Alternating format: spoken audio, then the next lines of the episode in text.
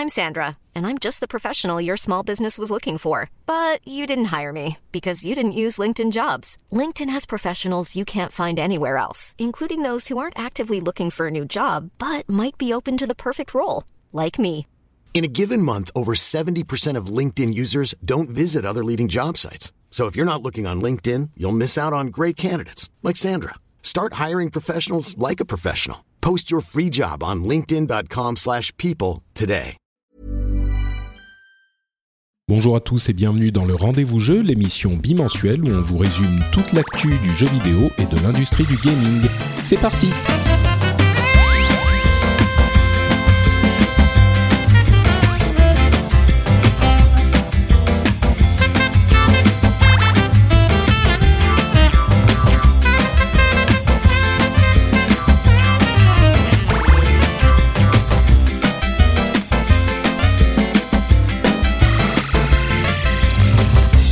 Bonjour à tous et bienvenue sur le Rendez-vous Jeu, l'émission qui vous résume toute l'actu du jeu vidéo, euh, qu'elle soit PC, console et même parfois euh, mobile. En fait, je dis toujours et même parfois mobile, mais finalement on n'a pas énormément de news mobile parce que les vrais jeux, pour les vrais, c'est plutôt sur console et sur et même sur PC plutôt, soyons honnêtes.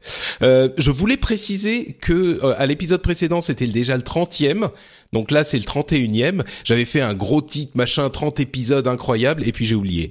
Donc euh, voilà, on a fait plus de 30 épisodes et pour une bonne partie d'entre eux, j'ai eu avec moi mon camarade J.K. Loret qui revient encore aujourd'hui. Comment ça va Eh oui, comme il est fidèle au rendez-vous, bah écoute, ça va très bien. Et toi? Bah écoute, je suis en forme. Euh, Je suis prêt à parler de plein de choses comme euh, les passionnants résultats d'Activision Blizzard, euh, les fabuleux résultats d'Ubisoft, euh, des, des infos sur la Xbox et son son cross-platforming, mais aussi bien sûr des sorties Firewatch, Unravel, l'arrivée de Street Fighter bientôt, etc., etc.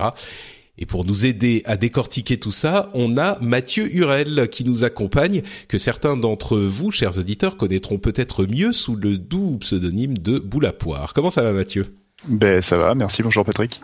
euh, tu, tu viens t'ajouter à la, la collection de Pokémon Game Culture que je que je j'agrémente petit à petit. Donc je suis Tu très fier d'élaborer euh, pe- petit à petit avec des gens. euh, Il y avait Oscar qui était déjà venu chez toi, je Il y crois. avait Oscar, il y avait Exerve, il y a eu quelques personnes, ouais. Donc donc voilà, je suis content. Ça, ça- j'en rajoute un. Le donc celui-là c'est Flamèche, c'est ça? Exactement, type feu. Bon, bah merci, merci d'être avec nous, Mathieu. Euh, donc tu vas nous aider à commenter tout ça et on va commencer avec les euh, les. Ah tiens, non, avant avant ça, d'où ça vient boule à poire? Je me pose la question depuis des années. Ah, c'est la, question à 1000 francs. euh, J'ai plein de réponses. D'accord. Euh, ça dépend laquelle tu veux. Non, le, le- la, la véritable, on va dire, c'était un collègue euh, de dans un magasin de jeux vidéo où j'ai bossé pendant pas très très longtemps, mais euh, suffisamment pour bien le connaître, qui nous avait tous rebaptisés par des noms de des noms de fruits. Donc euh, c'était boule à fraise, boule à banane. euh, Ah Voilà. ok, d'accord. ça, c'est le- l'explication originelle. Il y en a d'autres, euh, peut-être pour un prochain podcast. Ouais, il y, en a d'autres qui sont un petit peu moins safe for work, j'imagine, ou des trucs comme ça. Ouais, bon, c'est pas forcément safe for work. Enfin, c'est surtout euh, c'est surtout pas pour les enfants euh, Ouais. De l'alcool. Voilà, on va dire ça. Ah d'accord, ok, je vois ce que je veux dire, je vois ce que tu veux dire, ok. Bon, très bien. Euh, donc merci, bienvenue parmi nous dans cette euh, fantastique fête du rendez-vous jeu, et on va commencer avec des sujets vraiment euh, gamer. Tu vois, nous on parle de jeux vidéo et euh, on va parler donc de résultats financiers, euh, à savoir, bon, on va passer, ouais, c'est super sexy. Euh, on va pas, on va pas passer deux heures non plus sur les résultats. hein. On a déjà passé beaucoup de temps su- sur Nintendo, mais c'était un petit peu particulier la, la dernière fois. Euh, là, en gros, Activision Blizzard, bah, ça va très très bien. Euh, ils ont euh, encore plus de chiffre d'affaires, encore plus de profits. Pour vous donner une idée des chiffres, on est à peu près à 4,5 milliards de chiffre d'affaires en dollars, hein, euh, pour presque 1 milliard de bénéfices. Donc, euh, c'est quand même pas mal du tout. 25 millions de comptes Destiny, 40 millions de comptes Hearthstone. On était à 30 millions il y a quelques mois à peine. Donc, euh, Hearthstone continue à progresser. Euh, pas de chiffres pour World of Warcraft, euh, Heroes of the Storm euh, ou même pour Call of Duty, qui reste malgré tout, c'était un petit peu la surprise de la franchise qui commençait, on pensait, à s'essouffler un petit peu ces dernières années, mais Call of Duty reste premier sur les ventes, donc euh, quand même euh, toujours un gros succès. Et Euh, ils ont également annoncé qu'il y aurait euh, grosse surprise euh, un Call of Duty et un Skylanders qui arriveraient cette année. Par contre, là pour le coup, c'est effectivement une surprise sans ironie. Euh, Destiny ne sortira pas la, la, suite de Destiny ne sortira pas cette année. Donc le Destiny 2 qu'on attendait ne sortira pas cette année. Peut-être qu'il sortira même dans l'année prochaine, c'est-à-dire en 2017 en, en septembre, c'est-à-dire au moment où les Destiny sont censés sortir parce que cette année il y aura une grosse extension. Alors est-ce que ça sera une extension du calibre de Taken King, donc la grosse extension ou des petits DLC type House of Wolves, etc. Bref, peu importe, ils ont vraiment décidé de décaler la sortie du Destiny nominal, euh, peut-être d'un an, en tout cas de plusieurs mois. Euh, donc voilà, rien d'incroyable hein. du côté d'Activision Blizzard, tout va bien. Euh, des bah, commentaires là-dessus? C'est vrai que on l'avait déjà un peu senti venir quand même le, coup de, du report de Destiny, étant donné que Kotaku avait avait eu des, des, des, fuites, enfin des informations comme quoi le jeu allait être euh, repoussé vu qu'ils avaient du mal à, à, faire la suite. Je crois qu'ils bossent en fait sur une sur un moteur encore amélioré pour le pour Destiny 2 et du coup ils veulent euh, ils veulent continuer à travailler en parallèle sur le l'extension, la deuxième extension du coup, euh, pour pouvoir occuper un peu les joueurs parce que c'est vrai que Destiny quand même ça fonctionne exclusivement comme ça, c'est toujours un petit peu, tu fais un peu toujours la même chose, mais euh, quand il y a plus de contenu, c'est un peu, c'est un peu compliqué, quoi. C'est ça, ouais. On l'avait évoqué la dernière fois. C'est la mécanique de MMO euh, endgame. Euh, tu refais le même contenu ad vitam, et c'est sûr que là, on en manque, quoi. Mm. Ouais. Et euh, ce qui est intéressant par rapport à Call of Duty, c'est c'est vrai que c'est là qu'on voit aussi que la puissance, au-delà de Call of Duty, c'est la puissance de la licence Black Ops, parce que euh, depuis maintenant quelques épisodes, je crois depuis même le 2, euh, ça devient c'est la plus grosse vente dans Call of Duty quoi. Dès qu'il y a un Black Ops qui sort, le le, le ça, enfin les ventes grimpent en flèche, parce que je crois que les celui d'avant, le, même celui encore d'avant, c'était pas vendu extrêmement bien. Voilà, enfin il y avait eu non, Advanced, Warfare, il y avait eu Ghost, donc qui est une catastrophe, et, et en plus a, a priori celui-là démérite pas au niveau au niveau qualité Hein. C'est plutôt un bon Call of. Euh, c'est plutôt une bonne cuvée. Donc euh, de la dire que le succès est mérité, je sais pas, mais mais en tout cas, bah. euh, non, mais disons que la, la, la licence Black Ops est toujours aussi forte et c'est quand même c'est quand même intéressant. Je sais pas, je sais pas si c'est la licence Black Ops ou la qualité, parce que de tout ce que j'ai entendu, la, le jeu, enfin cette édition était vraiment bonne. Ouais, ouais. Donc, euh, enfin en même temps, il y a beaucoup de gens qui disaient que Advance Warfare l'année dernière, enfin l'année d'avant était était bien aussi. Oui, voilà. Et pourtant. Mm. Euh, mm. Mm. Et puis c'est vrai que pour, pour Blizzard, c'est aussi intéressant parce que ils ont tellement, je trouve qu'ils ont tellement réussi à, à rebondir dans le sens où c'est vrai que les, les ventes de WoW bah, euh, diminuent, hein, normal, fat, fatalement, et euh, je trouve qu'ils ont réussi à contre, enfin ils arrivent à contrebalancer ça grâce à bah, au succès d'Hearthstone qui est complètement dingue euh, a priori, le succès des Rose of the Storm qui, qui débute bien. Euh, c'est, enfin, après, c'est un tournant intéressant. Je sais pas si c'est un tournant que moi j'apprécie particulièrement parce que c'est pas forcément des jeux qui me parlent vraiment,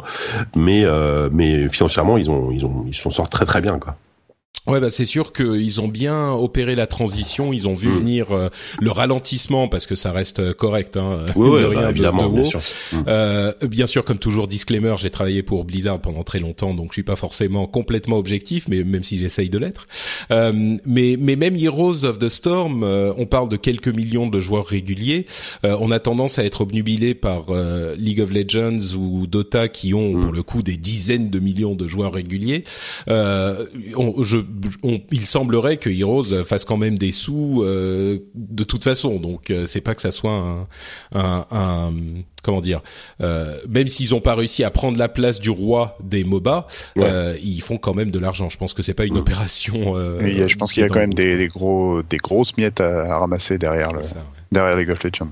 Oui, bah, et moi, je, je, je, suis parmi depuis deux mois, je fais partie de ceux qui leur donnent euh, des, des, des, miettes, les miettes en question. T'as réussi, t'as réussi à craquer, t'as réussi à t'y faire. Ah oui oui oui moi Heroes maintenant je suis euh, enfin pendant deux mois depuis début décembre quand ils ont eu leur promo et leur euh, Shogal là, qui est arrivé ou qu'on pouvait jouer à deux euh, je me suis plongé dedans et de là que j'avais pas du tout aimé le jeu avant, euh, mm. mais vraiment pas. Hein. Pendant un an et demi, deux ans, j'étais, je suis pas rentré dedans. Là, j'étais à fond et j'ai dépensé une centaine d'euros euh, dedans, quelque chose comme ça. Ah oui, d'accord. Oui, oui, oui, je suis, ouais, je sais pas, c'est la sauce magique Blizzard, tu vois, la petite poudre d'étoiles. Ça marche, ça marche plus les notes de frais pour toi là, chez Blizzard. ah bah non, maintenant. malheureusement, malheureusement. Bon, et sinon, ils n'ont, ils n'ont effectivement, ils ont eu plus euh, de une augmentation de 25% de monthly active users sur Battle.net euh, par rapport à l'année dernière. Donc là aussi, il y a une progression sans doute euh, due en partie à Hearthstone. donc même s'ils donnent pas des chiffres, ils disent que ça va mieux ce qui est, bah écoutez, tant mieux pour eux. Euh, une autre boîte, malheureusement, où là ça va un petit peu moins bien, et un petit peu, un petit peu est un euphémisme, c'est Ubisoft. Ils ont un, chiffre d'affaires qui va quand même beaucoup moins bien, effectivement. Euh, pour la période d'avril à décembre, on est descendu de 1,3 euh, milliard, là on parle en euros par contre, à moins de 800 millions. Euh, et évidemment, les ventes de Assassin's Creed étant en chute libre, là pour le coup la licence n'a pas réussi à se maintenir contrairement à Call of Duty. Euh, on a eu une, une chute des ventes constante depuis trois épisodes.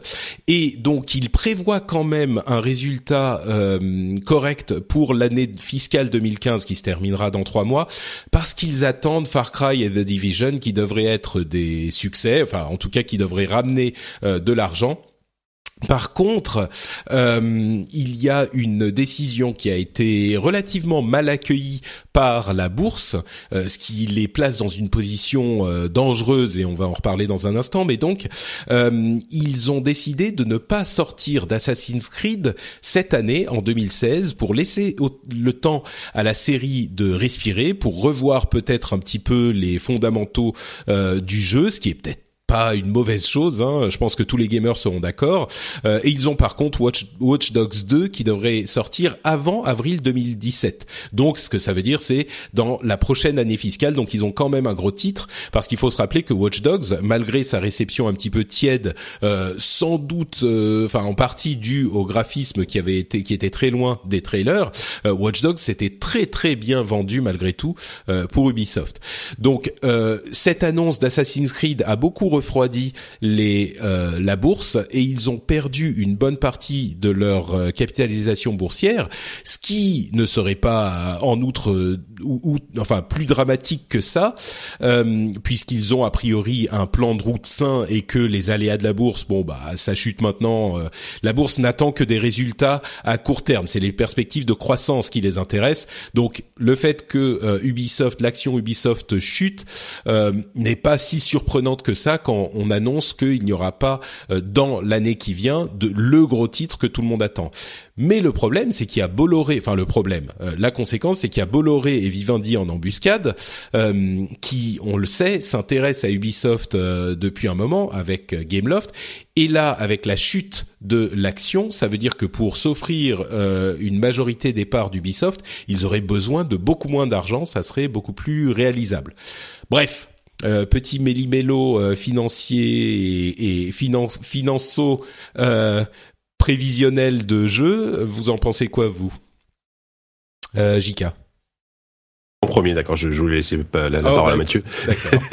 euh, écoute, euh, c'est c'est pas évident pour eux. C'est vrai que c'est une décision hyper difficile de pas de d'annoncer pas de pas pas d'Assassin's Creed cette année, euh, qui est très difficile financièrement. On, on la, la, réaction de la bourse entre guillemets est compréhensible. Euh, après, pour les joueurs, c'est une très bonne idée. Ça fait au moins deux épisodes qu'on que, que, tout le monde dit, faut vraiment qu'ils qui qui qui revoient complètement leur modèle de fond en comble et qui enfin ils nous fassent un vrai euh, comment dire un vrai Assassin's Creed euh, next gen tout simplement enfin new gen parce que parce que mine de rien on, est sur les mêmes bases depuis euh, depuis le, le, premier je sais pas quand est-ce qu'il date mais peut-être 2009 un truc comme ça donc euh, donc c'est c'est quand même hyper intéressant. Après, euh, il prévoit, enfin bon, euh, je, moi, moi je sais pas, c'est c'est évidemment impossible à dire, mais euh, le succès de le succès de Far Cry Primal et surtout de The Division n'est pas acquis. Hein. Enfin The Division, euh, pour le moment, les oui, c'est surtout The Division. Moi, ouais, c'est ça. Disons que la la l'accueil la, est tiède par rapport à toutes les bêtas. Euh, ce sera un, un petit succès d'estime, mais est-ce qu'ils vont rentrer dans frais C'est pas du tout acquis quoi.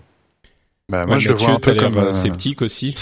Bah, The Division, oui, pas mal. Après, euh, c'est vrai que il y avait la même avec euh, The Crew, notamment donc le jeu, le MMO de, de voiture qui était sorti l'année dernière. Ouais. Et on n'y croyait pas trop, et puis finalement, ça marche pas trop mal, visiblement pour pour Ubisoft. Donc, je pense que pour un jeu qui a, un, qui a, eu un développement aussi long, les, les deux ont une trajectoire un peu identique, même si The Division a été annoncé il y a beaucoup moins longtemps que The Crew. Euh, c'est des, des, jeux qui ont coûté très très cher à, à Ubisoft euh, et du coup euh, pour, pour les rentabiliser il va falloir qu'ils jouent à fond Notamment sur les microtransactions, je pense, du côté de Division.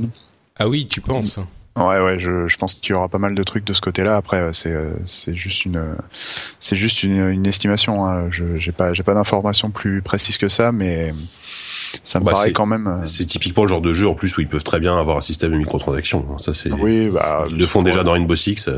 Oui, je pense qu'ils ont, ils vont pas se gêner pour euh, en mettre au moins un petit peu. Euh, après, pour la question d'Assassin's Creed, euh, c'est vrai que ça faisait déjà un petit moment que on sentait qu'il y avait un peu de fatigue dans, les épisodes. moi, ce qui m'avait, ce qui m'avait marqué à l'époque, c'était le, le Assassin's Creed 4, du coup, qui s'appelait Black Flag. Euh, c'est qui était le qui était le seul d'ailleurs à avoir un sous-titre en plus de son chiffre. On sentait bien qu'ils avaient voulu euh, le, le, faire rentrer un peu au chausse-pied dans la dans la saga, alors qu'au départ euh, c'était c'était un jeu qui n'était pas imaginé, si je me souviens bien, comme un Assassin's Creed en fait. Ils étaient partis sur des bases complètement différentes. Ils voulaient faire un jeu de pirate parce que le, le mini-jeu des bateaux fonctionnait bien dans le 3. Et du coup, et du coup, ça avait quand même donné un peu d'air frais, je trouve, à la série. C'est vrai que c'est le truc dont tout le monde que tout le monde avait apprécié, c'était la partie euh, combat euh, naval. Navo, non Navo, même. non, je crois que c'est naval, non, non. Navis Non, je sais plus. Naveux, ouais. Mais c'était. Euh, parce que c'est les chantiers navals, donc c'est combat naval. Oui, oui, ah tout à fait. Effectivement. Mais c'était vrai que c'est vrai que là, euh, il y avait il y avait pas mal de rumeurs sur le, le prochain Assassin. Pareil, bah, Kotaku qui avait euh, qui avait leaké euh, pas mal de trucs, notamment le, le, fait que ça se passera peut-être en Égypte. il y a tout un tout un truc de ce côté-là. mais c'est c'est c'est quand même une série qui qui commence à avoir besoin de, de de se refaire euh, sans forcément que ça soit euh, juste une histoire de une histoire de changement de nom parce que là maintenant ils ont épuisé la carte de on enlève les chiffres euh, et puis on va mettre on va mettre des sous-titres ou des des adjectifs des trucs comme ça derrière un peu un peu éparpillé pour faire oublier depuis combien de temps ça dure en fait. C'est toujours le problème des, des, grosses grosses séries autant d'ailleurs c'était c'était 2007 hein, même pas 2009 ah ouais, ça, ça, fait, ça fait 10 ans quasiment quoi mais en fait, là, enfin, moi, je pense que ça, ça sent même quasiment le reboot. Hein. Je vois bien un, un, Assassin's Creed juste qui va s'appeler Assassin's Creed sortir euh, en 2017 euh, en, en, façon façon Tomb Raider, tu vois, genre on mm. va pour, pour, pour dire on vraiment on, remet les pendules à zéro et euh, et on sort un vrai truc nouvelle génération. Ouais. Et ouais, faut faut voir. Ça, oui, ils bossent, ils ont une nouvelle version du moteur, c'est la même. Hein. C'est comme pour toutes les grosses séries, euh, ils sont en train de bosser sur une version. Euh, ils avaient le dernier gros revamp, c'était sur Unity, il me semble. Et, ouais, euh, bah oui, avec la sortie, la première version next gen, ouais, qui était très beau d'ailleurs graphiquement. Ah il était, c'était l'une de mes claques, de mes premières claques next gen, Unity. Hein, il était incroyable. Il y avait bah, vraiment des trucs très très bien. S'il y a bien une chose qu'on peut qu'on pourra pas reprocher à Assassin's Creed, c'est qu'à chaque fois c'est des c'est des vitrines technologiques. Hein. Euh, visuellement, ça a toujours été sublime. Donc là-dessus, euh, là-dessus, là-dessus, moi je m'inquiète pas pour la suite. Hein. Bah à vrai dire, euh, d'une manière générale, c'est vrai que comme vous le dites très bien, il souffre d'un certain essoufflement ce, ce jeu, enfin cette série, mais il reste quand même bon quoi. Je veux dire, il y a énormément de gens qui l'apprécient. ça reste un, un bon jeu quoi qu'il arrive. Il a été très bon à une époque parce qu'il était euh, intéressant au niveau open world, euh, ce qu'il amenait dans cet euh, espace de jeu. il reste bon aujourd'hui il s'essouffle, c'est sûr, mais je pense que la, plupart des critiques disaient pas bon bah faut arrêter et tout revoir de fond en comble. La plupart des critiques disaient il faut reprendre la chose sur des bases saines pour pouvoir modifier ce qui a besoin d'être modifié, mais pas enfin, je veux dire, la, la, base est quand même bonne. La base du jeu est, est excellente, quoi. Donc, euh. bah, ce qu'il faut, ce qu'il faut pas oublier, c'est que Assassin's Creed, c'était un petit peu aussi euh, une, euh, comment dire, une reprise en main de Prince of Persia, qui mm. elle était complètement hors jus, on va dire, depuis depuis au moins un ou deux épisodes, et que bah, quand quand Patrice Desilets a, a lancé le chantier de de, de, du premier Assassin's Creed, au départ, c'était un Prince of Persia. Hein. Après, ça, ça s'est transformé ils ont ils ont voulu rajouter plein de trucs, donc c'est devenu une licence à part. Mais euh, je pense que là, ils ont ils ont moyen de faire un nouveau truc. Euh, euh, en se, sans se débarrasser d'Assassin's Creed parce que c'est quand même c'est quand même très très porteur mais enfin quand on quand on parle aux gens à la limite Ubisoft ils connaissent pas mais Assassin's Creed ils voient tout de suite de quoi on parle quoi c'est comme c'est pas c'est pas au niveau de Mario et Nintendo mais ça reste quand même ça reste quand même une grosse marque c'est sûr qu'ils ont réussi à construire un truc assez fou avec Assassin's Creed. Ils sont enfermés dans ces dans ces sorties euh, annuelles euh, comme d'autres, mais euh, alors il y, a deux questions du coup que je voudrais poser. D'une part, est-ce que il n'aurait pas pu continuer à développer un Assassin's Creed annuel et en parallèle avoir une autre équipe qui développerait un, un, gros Assassin's Creed revu de pas de fond en comble, mais enfin repensé? Mmh. Et, et d'autre part, euh, cette histoire de bourse, j'ai vu beaucoup de gens dire ah voilà la bourse ils comprennent rien, euh, c'est que des abrutis. Euh, de toute façon il y a le film Assassin's Creed qui arrive, donc on aura des trucs. Enfin moi j'ai trouvé ça un petit peu un petit peu simple comme euh, vision. Oui, évidemment la bourse ils sont pas là pour promouvoir la la, la culture et l'art, la création. Mais voilà, c'est pas donc c'est c'est normal que la bourse réagisse comme ça. Ça, ça n'est pas un, jugement sur la la qualité euh, artistique et créatrice de la société. C'est juste un un jugement sur ses capacités financières sur les six mois un an à venir. C'est tout. Mmh. Et puis bon, le enfin le, le film c'est quand même différent. C'est du cinéma. Je suis même pas sûr que le enfin je pense pas que le film fasse autant autant d'argent que les jeux, quoi. Euh, ça va rester. Je sais pas si le film va marcher, j'en sais rien, mais mais je vois mal le film euh, remplacer entre guillemets la, sortie du, du Assassin's Creed annuel. C'est quand même pas la même chose. Hein. Bah surtout surtout en termes de revenus hein, quand t'as une, une place de Cinoche à 10 10 15 euros et, et un jeu à 50 60 mm. tu sens tu sens la différence dans les résultats. Ça coûte pas non plus la même chose à faire mais euh, je pense que le film a pas a pas dû euh, coûter 3 euh, 3 centimes non plus vu le vu le casting ouais, non c'est sûr. depuis le temps depuis le temps qu'ils sont dessus. Mais ce qu'il faut prendre en compte aussi par rapport à, à, Ubisoft pour rebondir par rapport à la suite en fait c'est qu'ils ont aussi annoncé pendant les résultats financiers qu'ils avaient une nouvelle IP donc une nouvelle proposition propriété intellectuelle euh, qui allait être annoncée sur la l'année fiscale, la prochaine année fiscale. Et euh, ça, c'est quelque chose qui, euh, qui va être assez important, je pense, parce que, étant donné qu'on est dans l'année où il y a sûrement la, la, NX, ou du moins une partie de la NX qui, qui va arriver, je vois bien Ubisoft aller du, de ce côté-là, étant donné qu'ils ont souvent été au lancement des consoles. Euh, ils ont toujours voulu avoir un, un nouveau projet. Euh, bah pour, pour la Wii U, c'était Zombie U notamment euh, qui était qui était sur le feu, mais ils ont ils ont toujours eu un projet next-gen au lancement pour pouvoir profiter au maximum de l'effet d'aspiration, on va dire, de, mmh. d'un lancement d'une console. Et comme Noël là s'annonce plutôt calme, on va dire, au niveau nouvelle machine ce côté-là, moi je les vois bien aller vraiment du côté de chez Nintendo. Hmm. Ouais, c'est pas, c'est pas, c'est, c'est pas une, euh, une, ça serait pas une mauvaise idée pour eux. C'est sûr que, euh, bon, en même temps, au lancement, les machines, forcément, il y en a pas énormément, mais ça peut leur permettre de s'établir, quoi. Ouais. Après, leur problème, c'est qu'ils ils, sont toujours au rendez-vous, en tout cas sur le lancement d'une machine Nintendo, mais ils, se barrent vite, ils se barrent assez vite quand même. Hein. Oui. Ah bah, ah sur la Wii U, euh, oui. tu vois, tout le Wii U, sur la génération d'avant, t'avais le, le, jeu, le, le, jeu de sabre, là, j'ai oublié le nom. Red Steel. Red Steel, voilà. Ils ont fait un deuxième, mais bon, qui, qui a joué, enfin. Ouais. Voilà. Quoi. Bon, bah, c'est le, c'est les lapins et les lapins et. Oui, ouais, c'est vrai. Il y a les lapins cartonnés, ouais, c'est vrai, c'est vrai. C'est vrai, ouais. Oui, c'est vrai que les lapins, d'ailleurs, ça, ça a pas, ça, ça a disparu depuis un moment quand même. On les voit plus trop, mais. Bah, on les voit à la télévision. C'est ça. Sur des parcs d'attractions. et puis, les, les, lapins crétins, c'était un pur produit du motion gaming. Donc le motion gaming aujourd'hui a, quasiment disparu. Euh, voilà quoi. Bon, écoutez, passons maintenant à Microsoft et leur projet un petit peu bizarre. Alors, on a eu une annonce. Euh, ah oui, tiens, je voulais mentionner très rapidement puisqu'on parle de Nintendo. Le Quality of Life a été rangé au placard. Euh, je l'avais mentionné dans d'autres émissions, mais voilà, c'était juste pour le dire rapidement.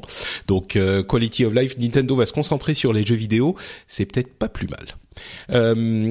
Xbox et Microsoft, donc on a eu l'annonce assez surprenante il y a quelques jours de ça du fait que euh, euh, Quantum Break serait disponible sur PC également et euh, pire que ça disponible au moment de la sortie Xbox. Alors Quantum Break c'est un jeu de Remedy qui a de Remedy Software qui était censé être une exclusivité Xbox et on, donc euh, c'est pour ça que ça a été quand même très surprenant qu'il arrive aussi sur PC. Mais non seulement ça, euh, il y aura une euh, version PC euh, qui sera offerte à tout acheteur de la version Xbox One.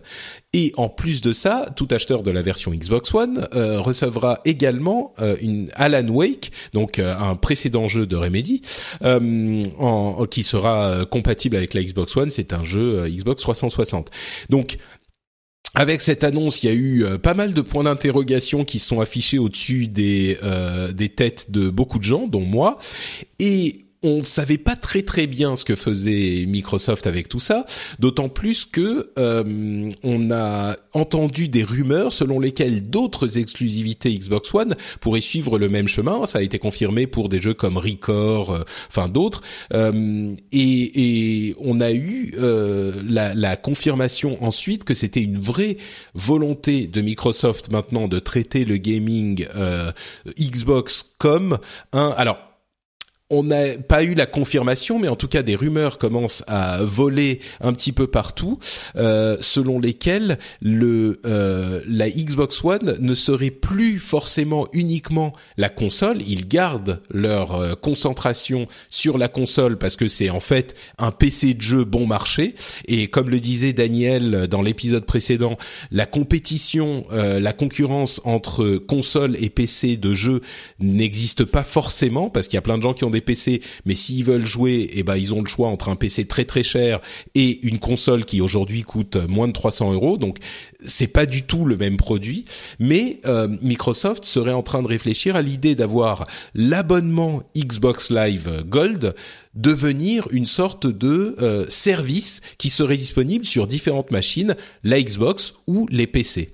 Euh, petit méli-mélo comme ça de d'informations à propos de qui sont parties de cette compatibilité PC de Quantum Break.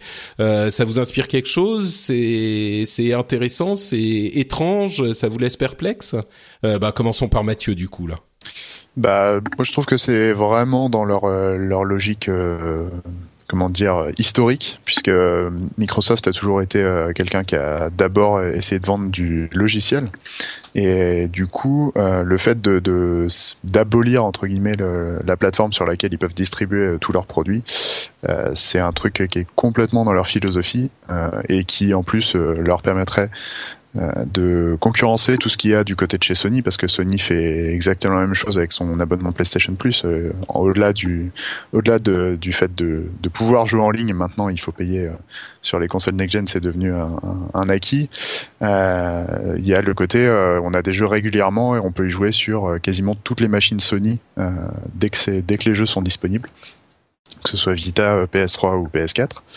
Et je pense que eux, ils veulent vraiment aller euh, à fond là-dessus. C'est pas pour rien qu'ils ont qu'ils ont revu, euh, en tout cas que leur architecture Xbox One a été retapée pour que ça colle avec Windows 10. Euh, là, il y a vraiment beaucoup beaucoup de jeux à mon avis qui vont aller de ce côté-là. Et ce qu'il faut mentionner, c'est que visiblement ils vont ils vont se passer d'une sortie sur Steam pour euh, pour Quantum Break. Euh, c'est-à-dire que ça sera sur le store euh, le store Microsoft et puis et puis basta comme comme avait pu le faire comme avait pu le faire Electronic Arts avec avec certains de ses jeux qui étaient disponibles que sur Origin pour pour la version PC. Moi je trouve ça logique euh, dans leur euh, dans leur euh, philosophie de, de par rapport aux jeux vidéo. eux, c'est vraiment le, jeu vidéo comme un service, comme pourrait comme pourrait l'être. Euh, tous leurs logiciels ouais, Office, y a Office 365 ouais tout ça ouais c'est vraiment des trucs où ils veulent ils veulent toucher un maximum de enfin ils, ils offrent un maximum de services avec un sur un maximum de plateformes à la fois moi ça me semble tout à fait raccord avec ce qu'ils ont toujours mmh. voulu faire après, c'est, enfin, je trouve par contre en termes d'image pour la Xbox One, c'est quand même pas très bon parce que ça envoie un message en disant bon, euh, finalement les exclus Xbox One, euh, vous les aurez aussi sur PC. Euh, moi, à titre personnel, tu vois, quand enfin, Quantum Break, ça fait partie des quelques jeux, des quelques exclus Xbox One que que je me serais sans doute prise, voilà, assez vite à la sortie. Là, le, jeu sort sur PC, pareil pour Record, pareil pour Sea of Thieves, a priori le jeu de le prochain jeu de Rare. Fable Legends, enfin, il y en a. Voilà, Fable Legends, je crois qu'on, il avait déjà été annoncé sur PC, il me semble, mais mais voilà, aujourd'hui qu'est-ce qui reste à la One euh, en exclut à part Forza et Halo euh, et peut-être Gears et encore on est on n'est pas à l'abri de la, sortie d'un Gears 4 sur PC. je, crois, hein, que, je crois que Gears 4 arrivera sur PC aussi. Ah ouais, clairement. Donc euh, donc oui, c'est c'est logique. Je suis tout à fait d'accord avec Mathieu, mais euh, derrière, euh, est-ce qu'ils sont pas complètement en train de lâcher la Xbox One en disant bon, ça, va rester, ça reste un élément de l'écosystème Windows, mais mais ils, ils, vont ils vont plus du tout la, enfin, la mettre en avant quoi. Bah, moi, je suis pas. Disons que c'était un petit peu ma mon analyse euh, comme ça à froid. Je me disais ah mais parce qu'en plus j'avais été douché par euh, Tomb Raider qui sortait finalement deux mois euh, après la sortie Xbox sur PC. Je me suis dit mais on m'abandonne, on, me trahit. Microsoft tout coquet fini quoi. C'était vraiment le poignard dans le dos. Et et en fait en y réfléchissant, je me dis que d'une part c'était c'était enfin c'est une stratégie qui a peut-être été poussée par les résultats un petit peu décevants de la Xbox One, mais en même temps, quand tu vois la situation dans laquelle ils sont, euh, cette stratégie n'offre que des avantages et même aux utilisateurs de, Xbox finalement, ça ne retire pas énormément parce que comme le disait, bah, je le précisais, mais Daniel l'avait dit, euh, une Xbox c'est un, un, PC de jeu à 250 euros, on va dire, ou 300 euros. Allez, disons 300 euros. Euh, et, et, donc c'est presque pas le même segment que le PC. Euh, nous, on est un petit peu particulier. nous, on a des, on fait partie des euh, 5% de gamers qui ont un PC de furieux et plusieurs consoles, et donc on se dit euh, ah bah merde, quelle console je vais, si pourquoi est-ce que j'ai acheté cette console? J'ai déjà 12 plateformes sur lesquelles je peux jouer à d'autres trucs. Oui, mais la plupart des gens, ils ont pas de PC de jeu, donc. Euh, Alors moi, je précise que j'ai un PC moins puissant qu'une Xbox One. Hein. Ah bah voilà. donc euh, il y en a même parmi les journalistes.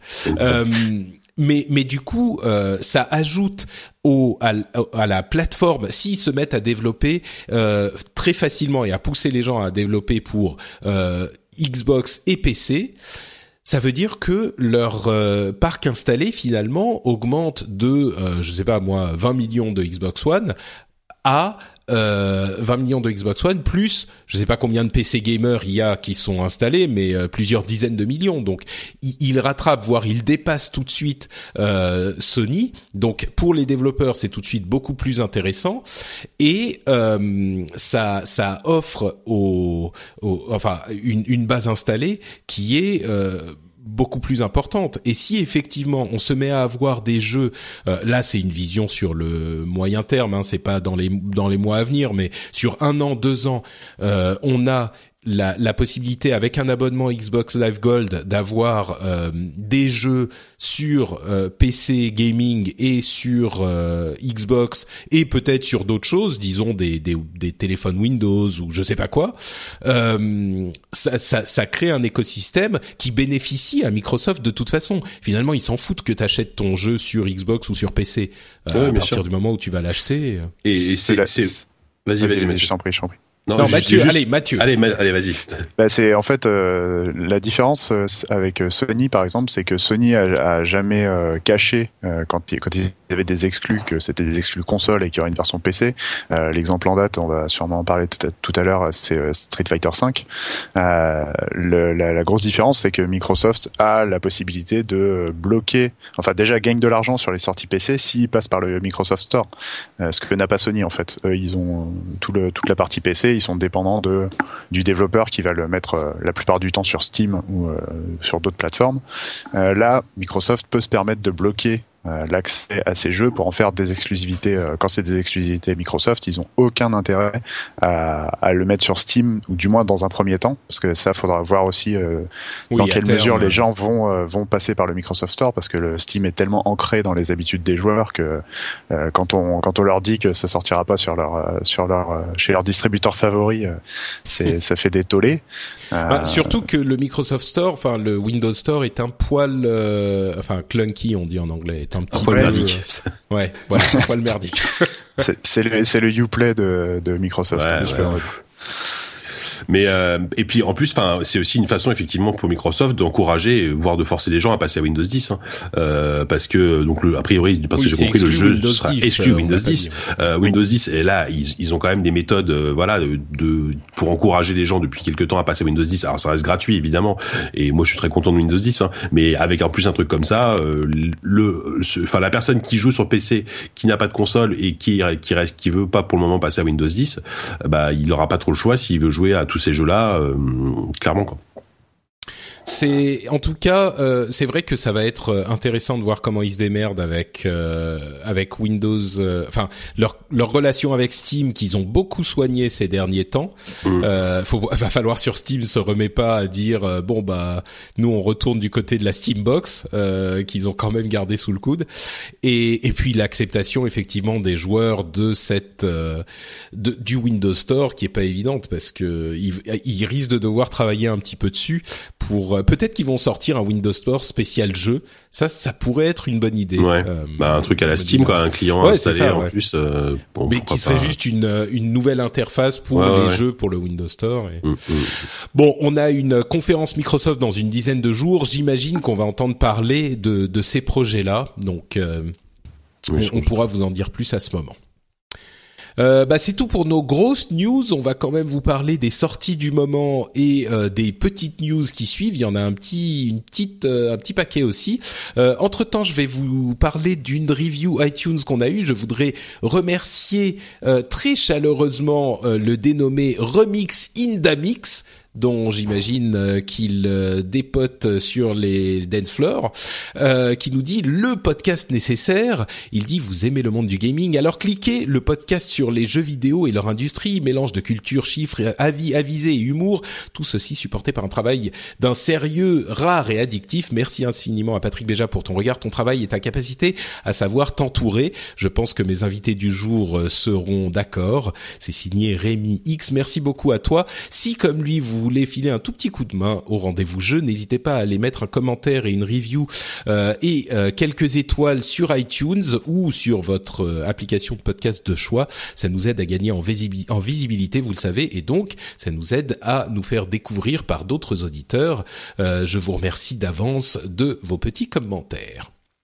Donc, euh, commençons par les sorties, tiens. Et puis il y en a un auquel une à laquelle aucun d'entre nous n'a joué, donc ça va être vite fait. Euh, XCOM 2, bah c'est comme XCOM 1 en mieux. Voilà.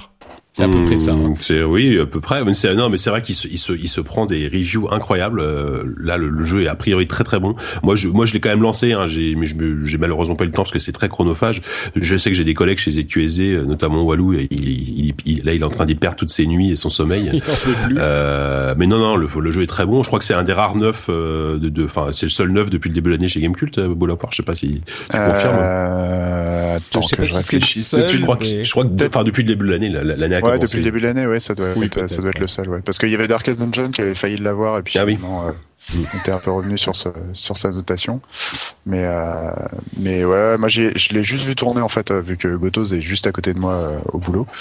Et, euh, et c'est vrai que j'adore les tacticals. j'ai un peu de mal avec l'univers, moi c'est surtout ça en fait qui me qui me refroidit un petit peu parce que là, pas les petits le jeu est quand même euh, bah, les petits gris et puis le, le, tout est fluo en fait dans ce jeu-là. C'est assez bizarre, euh, mais euh, mais ça a l'air stratégiquement, ça a l'air super bien poussé. Euh, surtout qu'ils sont allés dans une direction très très différente euh, de celle du premier, en tout cas du, du reboot de, des reboots d'XCOM où c'était plus des jeux de campeurs un petit peu. Là, ils te poussent un petit peu aux fesses pour que tu pour que avances le plus possible et que tu ne sois pas toujours caché dans ton petit coin à attendre de zigouiller les mecs qui vont passer dans ton champ de ton champ de tir. Donc j'aime bien ces idées-là pour renouveler un peu le tactical, on va dire. Ouais, c'est vrai que euh, j'ai pas entendu une seule personne qui aimait XCOM 1 euh, me dire que XCOM 2 n'était pas bon. Donc euh, je crois que si vous avez apprécié le premier, c'est peut-être votre cam. Donc vous y allez les yeux fermés. Euh, Firewatch, celui-là, par contre, on y a joué. Euh, moi, j'ai fait le début euh, ce week-end, et c'est vrai que c'était un jeu que j'attendais pas mal. Et alors, on va, on va évidemment euh, essayer de ne rien spoiler du tout. Moi, j'ai carrément arrêté d'écouter l'émission de Game Cult en cours de route quand vous avez commencé à en parler. Alors, je précise qu'il faudra pas que t'écoutes le, le, prochain de QSD alors, parce ah d'accord, ok. Parce qu'on en parle aussi. Ouais, bah en fait, c'est vraiment, c'est vraiment un jeu histoire. C'est, c'est limite un walking simulator comme on les appelle parfois. Moi qui étais très très fan de Gone Home euh, et de ce genre de, de, jeu, euh, enfin non, même pas de ce genre de jeu en fait. C'est surtout Gone Home que j'ai beaucoup aimé, mais euh, dans Firewatch, tout ce qu'on savait du jeu, c'est que ça avait l'air d'être bien écrit et que l'ambiance était bonne et on savait rien d'autre. Et finalement, quand j'ai lancé le jeu, je me suis retrouvé dans exactement ce que j'attendais, c'est-à-dire une écriture magistrale, un, un, un jeu d'acteurs euh, parfait, absolument parfait, et une ambiance euh, vraiment réussie. L'introduction, effectivement, je vais pas spoiler, mais c'est, je crois que j'ai presque jamais vu ça dans dans aucun média ou presque, peut-être limite dans euh, un film Pixar, euh, dans l'introduction oh. de Up ou un truc comme ça, où ils réussissent en quoi cinq minutes de non non mais je veux non mais ce que je, ce que je veux dire c'est qu'ils réussissent en cinq minutes à t'expliquer euh, toute une vie d'un, d'un truc qui sait et, et, et à t'investir émotionnellement dans euh, Ouais. les personnages. Tu vois, et C'est- c'est et c'est ouais, quoi? Il y a peut-être euh, 10 écrans de, de Oui, texte? c'est- Et c'est que du texte euh, alterné avec des images et c'est euh, c'est incroyable. Enfin, c'est une des intros les plus fortes que j'ai vues euh, avec, avec peu de moyens. Moi, j'ai trouvé j'ai trouvé cette intro euh, euh, déjà c'est plombant quoi. Dé- Déjà tu commences là, ok. Et puis après, heureusement, le jeu est, est drôle. Enfin, le jeu est extrêmement drôle euh, malgré tout, euh, malgré le propos, malgré des certains trucs très tristes. euh, Ouais, c'est ça qui fonctionne en fait. ouais, vraiment, c'est même c'est magnifique quoi. Hmm. Tu, tu souscris, euh, Mathieu? Bah écoute, oui, moi je souscris euh, totalement. C'est vrai que c'est un jeu euh, que, je, referais volontiers en fait, parce que euh, là, je, je l'avais, je l'avais testé donc pour GK. Je lui avais trouvé quand même des, des défauts sur pas mal, euh, pas mal sur le côté technique, euh, parce que moi j'ai joué sur la version PS4 et c'est vrai Ouais. qu'ils ont un petit peu de mal avec La euh, version PS4 est vraiment pas terrible.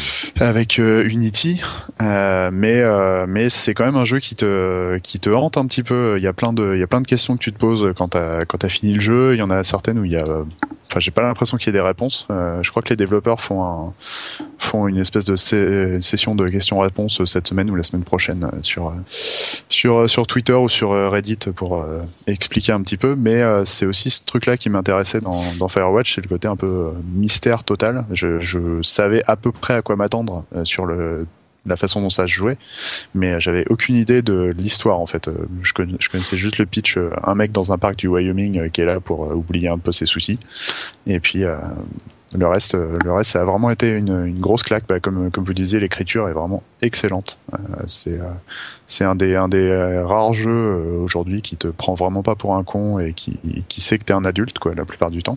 Ouais. Euh, et d'ailleurs, t'as intérêt à savoir parler anglais parce que le jeu pour l'instant est pas Mm. est pas traduit en français. Il y a pas de Ouais. sous-titres français euh, pour l'instant. Ça ça va arriver, mais c'est un peu c'est un peu le seul truc qui pourrait bloquer si vous parlez pas du tout anglais. Euh, Il y a quand même beaucoup beaucoup beaucoup beaucoup de blagues euh, qui sont très euh, comment dire euh, Ouais, il culturellement. ouais, il y a euh, des jeux de mots et tout ça qui il y a font. des jeux de mots, il y a plein de trucs euh, qui sont qui sont liés à, à une certaine époque aussi. Donc euh, faut faut avoir les références pour pouvoir euh, bien apprécier. Mais euh, je trouvais ça vraiment bien construit. euh. Un petit peu un petit peu rushé sur la fin, mais euh, pas de spoil. Voilà. D'accord. Ouais, bah effectivement, Mhm. moi je suis moi je suis encore que qu'au début, mais euh, c'est Ouais. vraiment un jeu où tu sais que euh, il va tenir sur son écriture et parce que enfin sur le début en tout cas, il y a quasiment pas de gameplay. Tu tu marches et puis euh, bon, il y a deux petits trucs ici et là, mais c'est très très limité.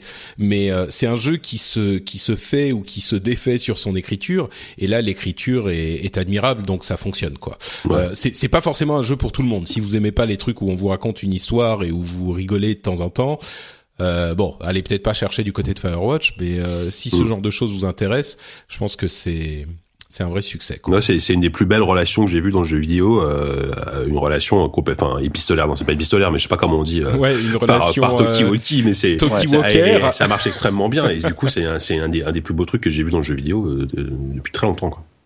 Bon, donc euh, on approuve Firewatch. Euh, c'est vrai que c'est un, un- le genre. En fait, c'est marrant parce que moi j'ai tendance à aimer les gros jeux, les les, les jeux vraiment distraction triple A ou euh, enfin même pas non, même pas forcément. J'aime plein de trucs différents, mais ça c'est vraiment des des trucs des types How would you like to look five years younger? In a clinical study, people that had volume added with Juvederm Voluma XC in the cheeks perceived themselves as looking five years younger at six months after treatment. Look younger, feel like you. Add volume for lift and contour in the cheeks with Juvederm Voluma XC. Reverse signs of aging by adding volume to smooth laugh lines with Juvederm Volure XC. For important safety information and to find a licensed specialist, visit juvederm.com. That's J U V E D E R M.com. Not for people with severe allergic reactions, allergies to lidocaine, or the proteins used in Juvederm. Common side effects include injection site redness, swelling, pain, tenderness, firmness, lumps, bumps, bruising, discoloration, or itching. There's a risk of unintentional injection into a blood vessel, which can cause vision abnormalities, blindness, stroke, temporary scabs, or scarring. Talk to a licensed specialist to find out if it's right for you. I'm Sandra, and I'm just the professional your small business was looking for. But you didn't hire me because you didn't use LinkedIn jobs. LinkedIn has professionals you can't find anywhere else, including those who aren't actively looking for a new job but might be open to the perfect role, like me. In a given month, over 70% of LinkedIn users don't visit other leading job sites. So if you're not looking on LinkedIn, you'll miss out on great candidates like Sandra. Start hiring professionals like a professional. Post your free job on linkedin.com/people today.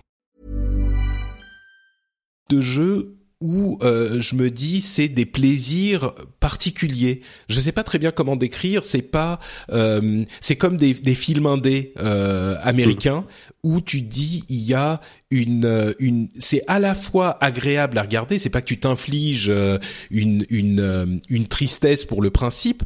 C'est quand même agréable, mais c'est c'est en même temps c'est unique. Ça ça n'existe pas ailleurs parce que souvent quand on voit des trucs indés euh, dans le cinéma dans dans d'autres pays c'est effectivement souvent un petit peu euh, le, le la tristesse pour la tristesse. Là, c'est l'émotion plus que la tristesse et euh, ça te fait passer quelque chose. Donc, euh, Ouais.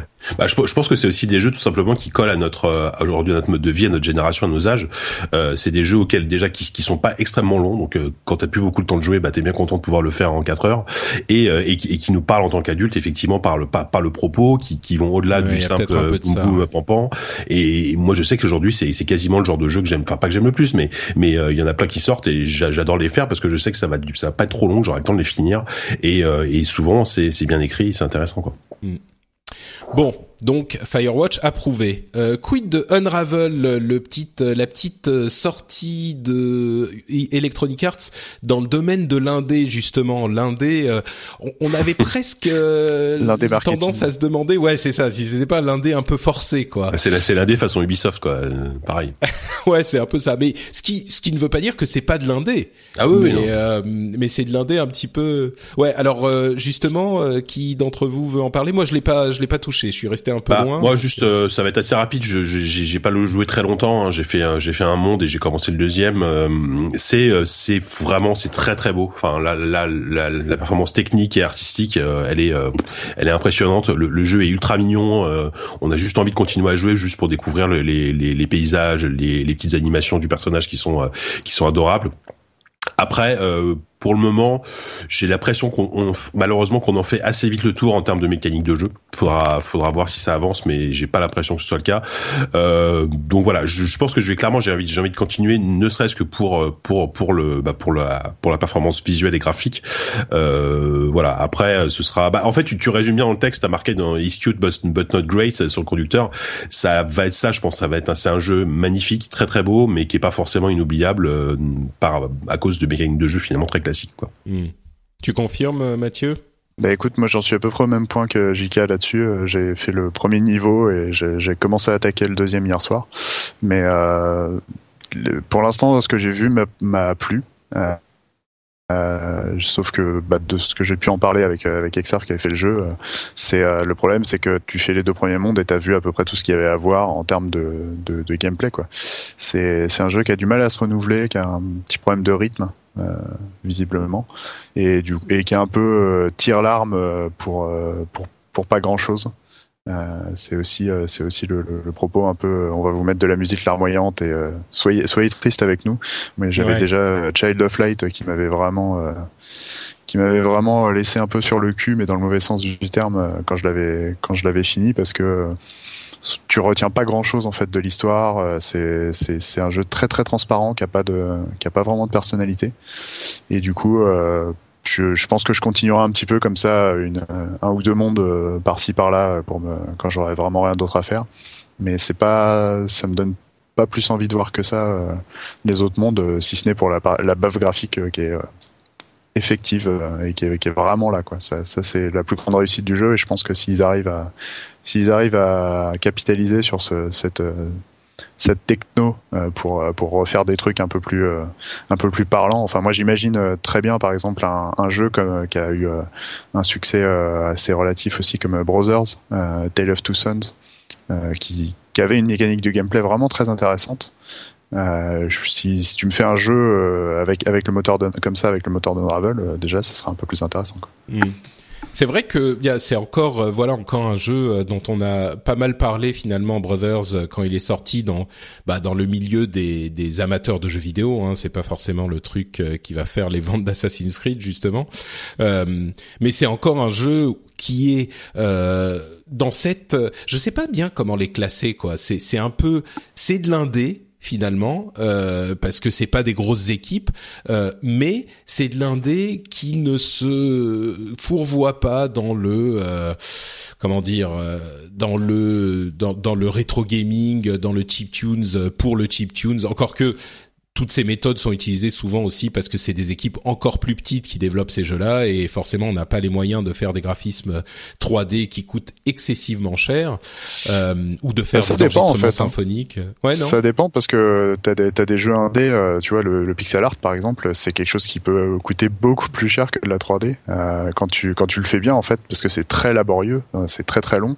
Euh, et puis ça peut être aussi euh, tout simplement une question de bah, choix esthétique et de, de, bien de sûr, maîtrise. Bien sûr, ouais. T'as des t'as des gens qui sont très très doués pour le pixel art et qui sont euh, vraiment nuls en 3D, donc euh, autant qu'ils fassent des, des jeux dans la la discipline qu'ils maîtrisent le mieux, tu vois. Moi, c'est, je, je les catégorise pas par rapport euh, forcément au rendu et je je pense pas à toi non plus, mais c'est vrai que le, on a toujours tendance à, à dire ça va être plus simple si on fait des trucs en, en 2D pixel art, alors que En de la belle non. 2D, euh, de la belle 2D, ça peut prendre deux fois plus de temps que de la que de la 3D euh, correcte, voire voire jolie même.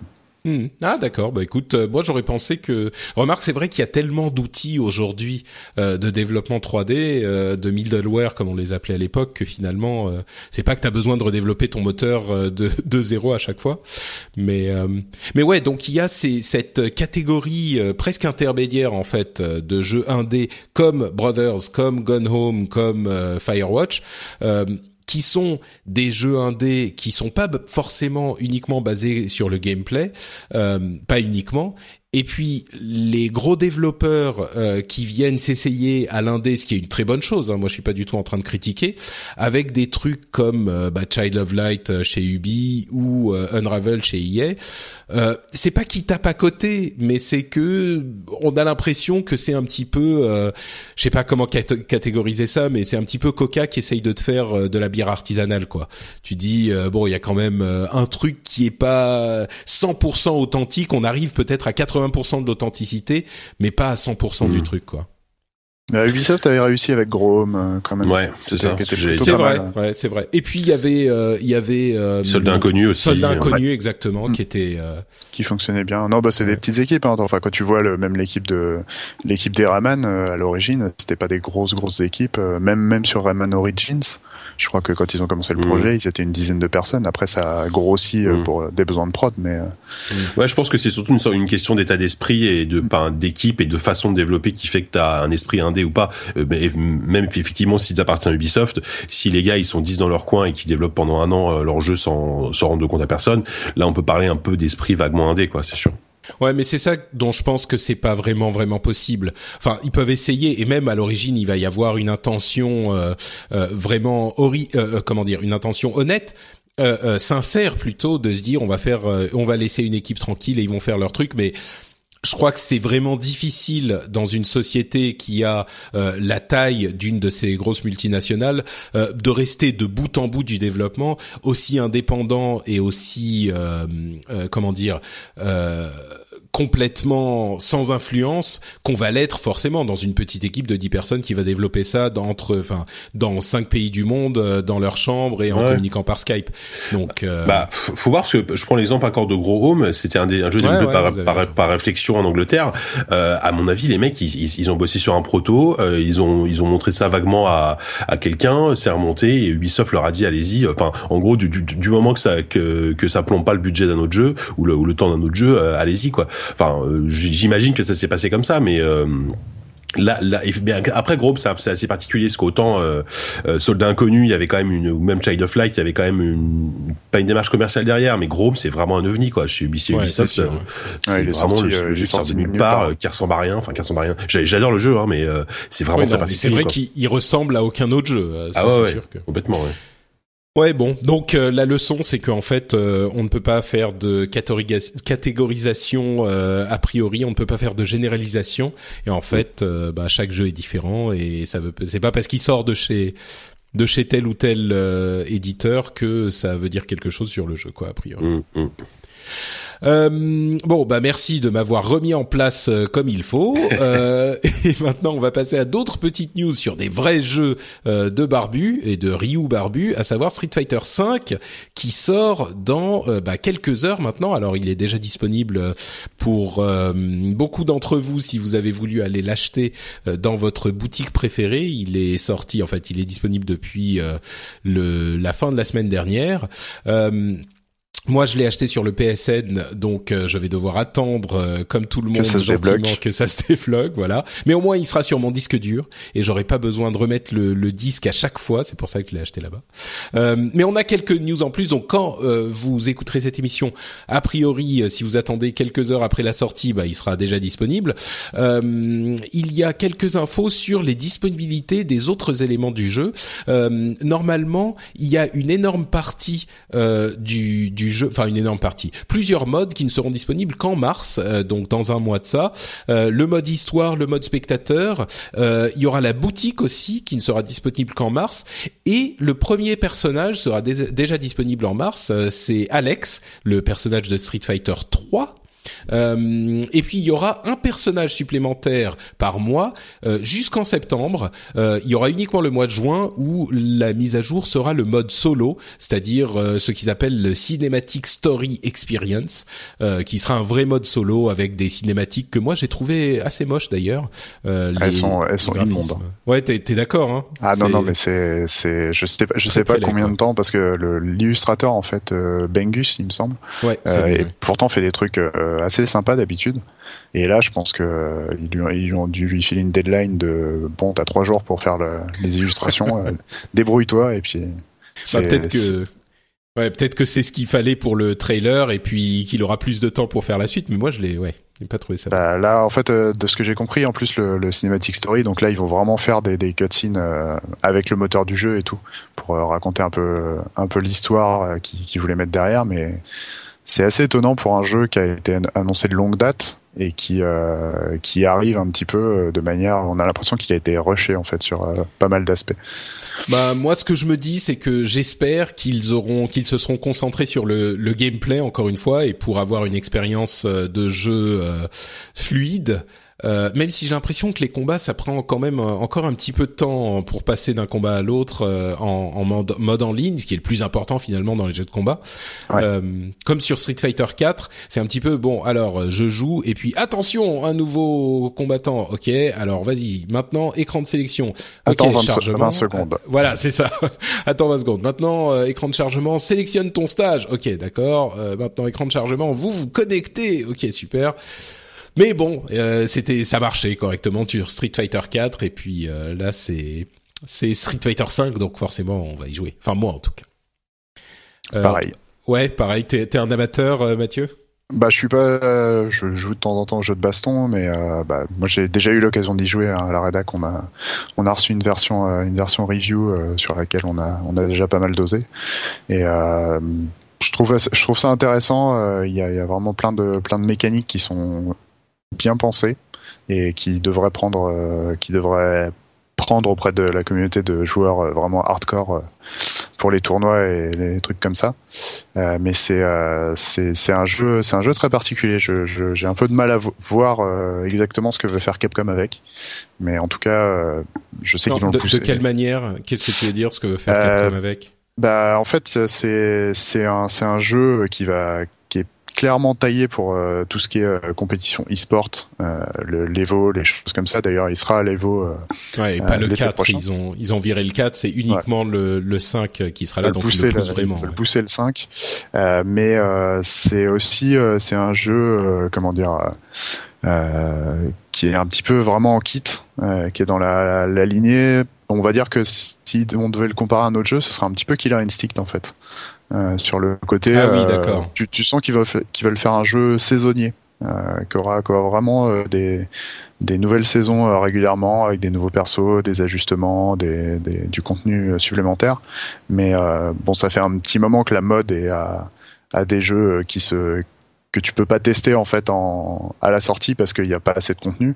Nintendo l'a fait par exemple avec Splatoon, tu vois, ils étaient à fond là-dessus sur le fait que sur la longueur, on va balancer plein de contenu et dans un an vous aurez vraiment le jeu le jeu complet. Bah là c'est un peu ce la qui a bien marché d'ailleurs pour Splatoon. ça a très bien marché pour Splatoon. Mm. euh, et je pense que le fait qu'ils aient euh, qu'ils soient sortis de nulle part et que ce soit une licence totalement nouvelle a pas mal joué pour euh, pour euh, pour son camp. Euh, pour Street Fighter, euh, je pense que ça va être plus compliqué parce que il y a vraiment une grosse euh, une grosse fanbase de de Street Fighter euh, qui déjà arrive pas à se mettre d'accord sur euh, est-ce que est-ce que c'est euh, Street Fighter 3.3, est-ce que c'est Street Fighter Ouais. 4, est-ce que c'est 2X.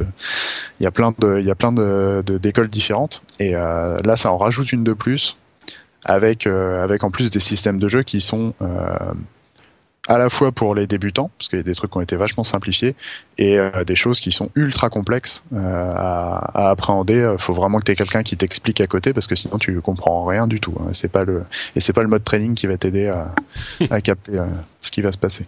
J'espère qu'ils qu'ils réussiront à nous faire un truc. C'est vrai que Street Fighter 4 était très bien, mais euh, c'était un petit peu raide quand même euh, si tu débutais.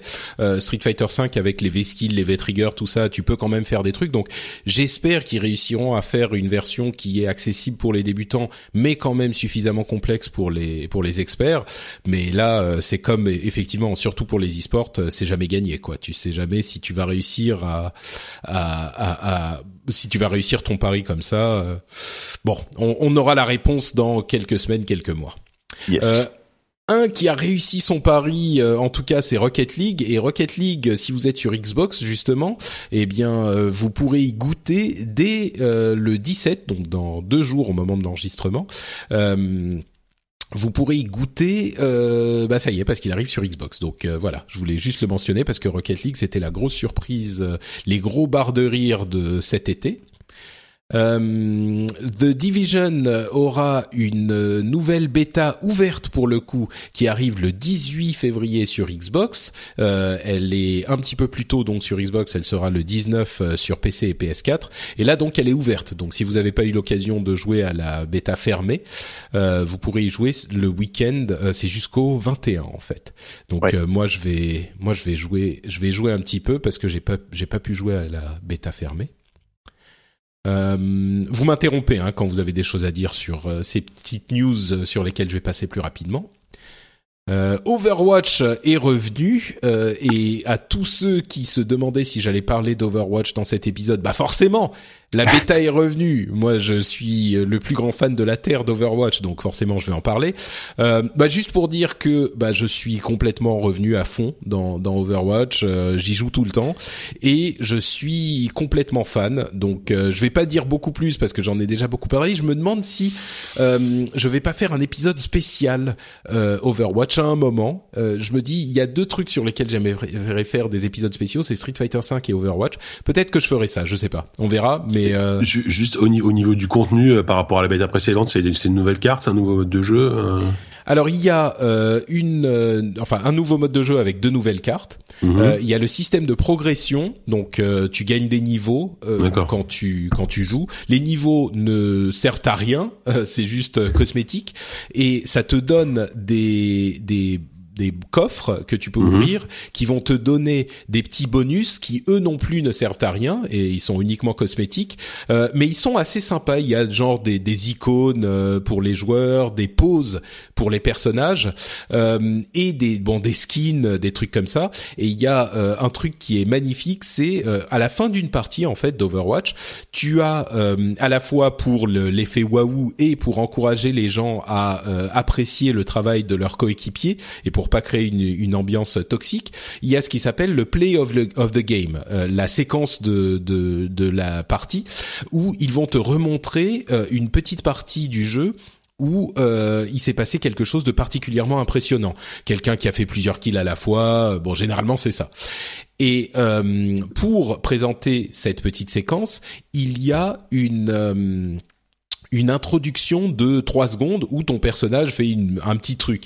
Et tu peux aussi gagner dans les, les boîtes, les coffres, euh, des séquences spéciales. Euh, de présentation. Et il y en a qui sont magnifiques, il y a un dynamisme dans la, la manière dont c'est filmé qui est vraiment impressionnant. Donc si t'aimes bien le jeu, euh, ils ont réussi en fait à te trouver des trucs qui sont assez motivants quand tu ouvres ton petit coffre. T'espères, en plus il y a les trucs genre à la Hearthstone, euh, t'as une petite lumière qui brille en fonction de la rareté de l'objet, enfin des objets que tu vas avoir dedans.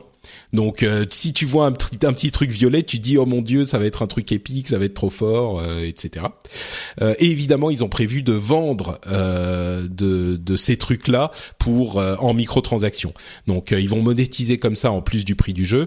on reprécise que c'est uniquement cosmétique, donc ça n'a pas d'influence sur le mmh. gameplay. Donc au final, moi je trouve que l'équilibre est très bon, quoi. Mais voilà, à chacun de se. moi, je suis vraiment, j'ai hâte de voir le le succès du jeu. Enfin, je, je c'est marrant parce que, enfin, là, ils se lancent quand même dans une nouvelle licence, un nouveau genre de jeu. Euh, a priori, ils le font bien, mais est-ce que, est-ce que, enfin, voilà, qu'est-ce qui va ressortir derrière en termes de succès? Je m'inquiète pas trop, mais, euh, enfin, moi, pour moi, c'est leur projet le plus risqué depuis euh, depuis hyper longtemps, quoi. Euh, ouais, moi je dirais que Hearthstone, euh, enfin oui, Hearthstone, Hearthstone c'était un plus petit, ouais, mais c'était l'univers de Warcraft, tu vois, et puis c'est un plus petit projet, tu vois. Ouais. Au début ils étaient 10-15, donc euh, mm. c'est vrai qu'ils risquaient pas mm. grand chose, mais. C'est sûr. Ouais, bah écoute, ça c'est c'est une très bonne question. Hein. C'est la question à, j'allais dire à 1000 francs, mais c'est la mmh. question à 1000 millions de dollars. Mmh. Euh, et moi, évidemment, je pense que le jeu est excellent, mais euh, ensuite, est-ce qu'il est-ce qu'il va avoir euh, un succès euh, au-delà de des petits des quelques dizaines de milliers de personnes qui sont dans la bêta? Pour le moment, les gens ont l'air d'apprécier, mais ouais, ouais, ouais. on sait jamais quoi.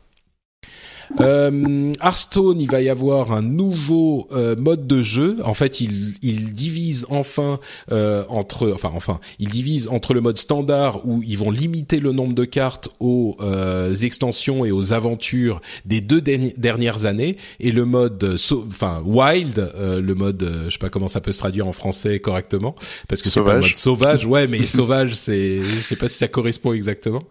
où il va y avoir tous les, toutes les cartes disponibles, mais là, ça leur permet d'équilibrer un petit peu plus facilement pour les nouvelles extensions et euh, d'avoir un mode qui sera moins intimidant pour les nouveaux joueurs. Donc, euh, la manière dont ça va se passer, c'est que quand il y a chaque année une nouvelle extension ou une nouvelle aventure qui est disponible, euh, à partir de ce moment, les seules cartes qui sont disponibles dans le mode standard, c'est les cartes de l'année en cours et de l'année précédente, plus toutes les cartes basiques, bien sûr qui sont disponibles dès la sortie du jeu. Donc euh, bah, c'est un truc assez classique dans les jeux de, cartes à jouer, euh, de cartes à collectionner type Magic, etc.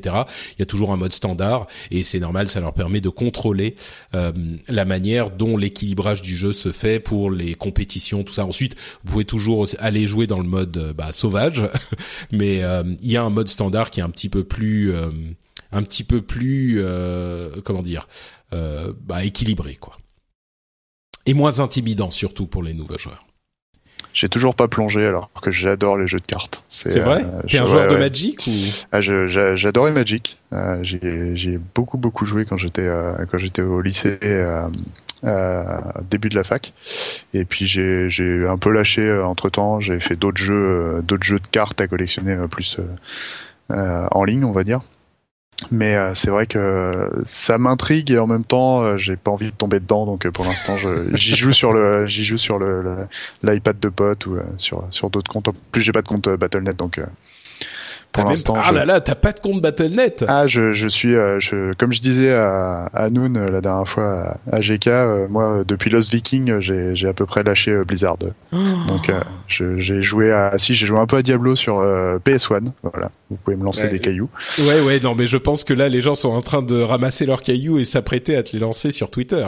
Mais mais en fait, je regarde pas mal. J'avais essayé Starcraft 2 euh, sur euh, à cause de pendant une soirée euh, pendant une soirée GK mais j'y ai joué 5 minutes c'est je suis nul en RTS donc D'accord. Il y a pas il y a pas trop de il a pas trop de jeux jusqu'à Hearthstone qui me qui me donnait vraiment envie de passer le de d'aller jusqu'à me faire un compte et, et d'acheter d'acheter le jeu.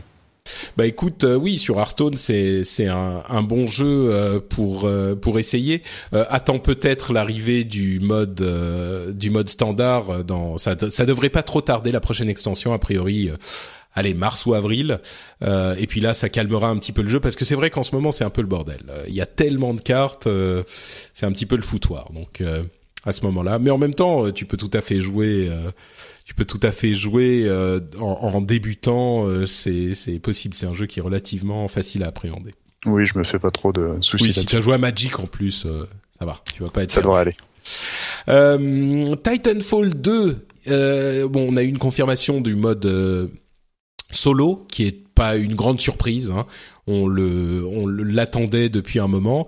Euh, et il y a aussi des jouets Titanfall 2 qui seront disponibles euh, cette année. Donc voilà, si vous rêviez d'avoir des jouets Titanfall, bah vous pourrez. Ah, les jouets, ouais, les jouets, je m'en fous un peu. Mais par contre, la, la campagne solo, je trouve c'est plutôt une bonne nouvelle ah bah, euh, parce que euh, parce que euh, Titanfall il a il a pas eu le succès forcément enfin il a eu apparemment il a bien marché mais mais on l'a un peu vite oublié et il y avait un il y a quand même un potentiel incroyable sur ce en termes de gameplay et même en termes d'univers je pense que ça peut être assez assez sympa euh, faut faut voir si c'est juste une campagne solo prétexte comme comme comme par exemple les Battlefield ou si c'est un truc un peu plus un peu plus costaud comme les Call of Duty choses comme ça quoi. Hmm. Bah il y a peut-être pour construire l'univers ils sont en train de réfléchir aussi à une série télé carrément. Donc, ah oui, d'accord. Euh, ouais, c'est c'est du sérieux là, Titanfall. Mais il faut il faudrait juste appeler Michael Bay et puis c'est bon, il nous fait un film. Voilà, exactement, des des des mecs géants qui explosent, c'est parfait pour Michael. Ouais. Ouais, ils vont faire ils vont faire un truc à la Avatar, tu sais. Là, ils avaient l'air de dire que le le deuxième sera un peu plus euh, fantastique, euh, relation avec la nature, tout ça. Ah, ça, ça, sent ça sent fort Avatar. Hmm. Je sais pas si c'est une bonne chose. On verra bien. Euh, Doom arrive le 13 mai avec euh, une édition collector euh, avec un, une statue de démon géant. Les Américains aiment beaucoup ces trucs-là. En France, un petit peu moins, mais euh, bon. Il y a de quoi les collectors, tu veux dire? Bah, les, les statues géantes, ah, oui, oui, machin. Oui, oui, ça. Enfin, si, il y a, y a, des gens qui aiment bien, mais bon, si vous voulez une statue de démon géant de Doom, bah voilà, vous savez où aller. Mirror's Edge Catalyst a, a, a lancé, enfin, a présenter un nouveau trailer qui présente l'histoire de Mirror's Edge qui moi m'a beaucoup plu. En fait euh, il y a un mode euh, histoire qui a l'air enfin un mode histoire. C'est le mode de Mirror's Edge mais je veux dire euh, l'histoire a l'air assez travaillée. Il y a dans ce trailer un jeu d'acteur qui est bon une écriture qui a l'air bonne le motion capture a l'air bon aussi. Et c'est vrai que moi c'est un truc qui me semble important pour ce jeu là et qui, enfin, c'est toujours un truc qui me qui me plaît dans les jeux quand l'histoire. Alors c'est pas, on sait c'est de l'histoire de jeux vidéo, c'est pas forcément euh, la meilleure écriture de la terre, mais euh, surtout dans les dans, dans les jeux comme ça, c'est ça reste oh regardez il y a un méchant, euh, il faut surtout pas qu'il réussisse à contrôler toutes les données du monde, sinon il va être vraiment méchant. Ok, super. Mais il n'empêche, quand c'est bien joué et euh, bien motion capturisé et pas trop mal écrit, euh, moi j'apprécie beaucoup plus un jeu, le, le, mode solo du jeu. Et là, ça a l'air d'être le cas. Donc euh, moi je trouve que ça, ça, hum, comment dire, ça m'a enthousiasmé pour pour ce jeu quoi. Alors que j'étais déjà assez enthousiasmé. Ouais, enfin, je crois qu'on a déjà parlé. Il y a, il y a, deux numéros où euh, moi je trouvais, je trouvais que la hype était un petit peu retombée après avec ce, ce trailer me, qui, qui, qui, présente un peu le mode histoire. Ça, ça peut peut-être faire bon, remonter un peu l'intérêt que j'ai euh, pour le jeu. Moi, après, ça je suis, un peu ça en fait. je suis extrêmement curieux d'y jouer, euh, mais j'attends, je l'attends pas comme un comme un dingue quoi. Non, bien sûr. Euh, un autre jeu a été annoncé, c'est Dead by Daylight euh, que j'ai découvert bah, sur euh, Gamecult justement, euh, que je voulais évoquer parce que ça serait peut-être le Evolve réussi en fait. Euh, c'est enfin réussi. On n'en sait rien. On n'a même pas vu d'image du jeu, mais il y a. Ils expliquent ce qu'ils essayent de faire. En fait, c'est un jeu où on a un serial killer, type euh, tous les slasher movies, hein, euh, type mmh. enfin Jason, etc., Mike, Mike Myers, voilà, Mike Myers, Scream, etc. merde, les les vendredi 13. Oui, voilà, bref. C'est ça, euh, Halloween, tout ça. Halloween, voilà. non, mais il y a, non, mais non, mais euh, Nightmare on Elm Street. Oh, ah, Freddy. Freddy Krueger. Ah, Freddy, Merci. euh, donc un serial killer, euh, un psycho killer plutôt, et euh, quatre survivants qui essayent de s'échapper et euh, le, le psycho killer qui essaye de les tuer. et vous avez donc cette ce gameplay multijoueur asymétrique 1 contre 4 avec des dynamiques intéressantes qu'ils ont l'air de, de développer qui euh, comment dire où on n'est jamais sûr de à qui on peut se fier parce que être est-ce que nos amis vont euh, nous abandonner pour essayer de gagner plus de temps? Est-ce qu'ils vont euh, nous aider pour rester euh, ensemble dans la dans la, la, enfin à réussir à gagner la partie ensemble etc etc je je sais pas ce jeu m'a intrigué quoi. J'espère parce que j'aimerais que le jeu réussisse le pari raté de Evolve. Mm. Et l'idée d'un euh, gameplay multijoueur asymétrique est très séduisante. Et j'étais déçu qu'Evolve ne fonctionne pas. Donc euh, voilà, Dead by Daylight peut-être à suivre. Moi, je trouve, je trouve l'idée vraiment géniale. Euh, en plus, enfin, en tant qu'amateur de, de, ce genre de, de petits films, c'est vraiment, je trouve ça super cool. après, effectivement, ça va être, ça va être compliqué. Il va falloir trouver un, un bon équilibrage. Parce que le problème de, Devolve notamment, c'était que euh, c'est que tu passais 20 minutes à t'ennuyer au début avant qu'il se passe quelque chose, quoi. Donc euh, j'espère qu'ils vont pouvoir euh, rythmer un peu mieux les parties que que ce que Evolve fait. Après, ça va peut-être être très différent en termes de, de gameplay, on sait pas. Hein. Pour le moment, c'est pas grand chose, mais mais c'est vrai que ça rappelle forcément Evolve, quoi. Ouais, exactement. Mais bon, encore une fois, on n'a rien vu, hein. Ouais, même pas d'image de gameplay, donc. Les concepts des concepts. Oui, oui.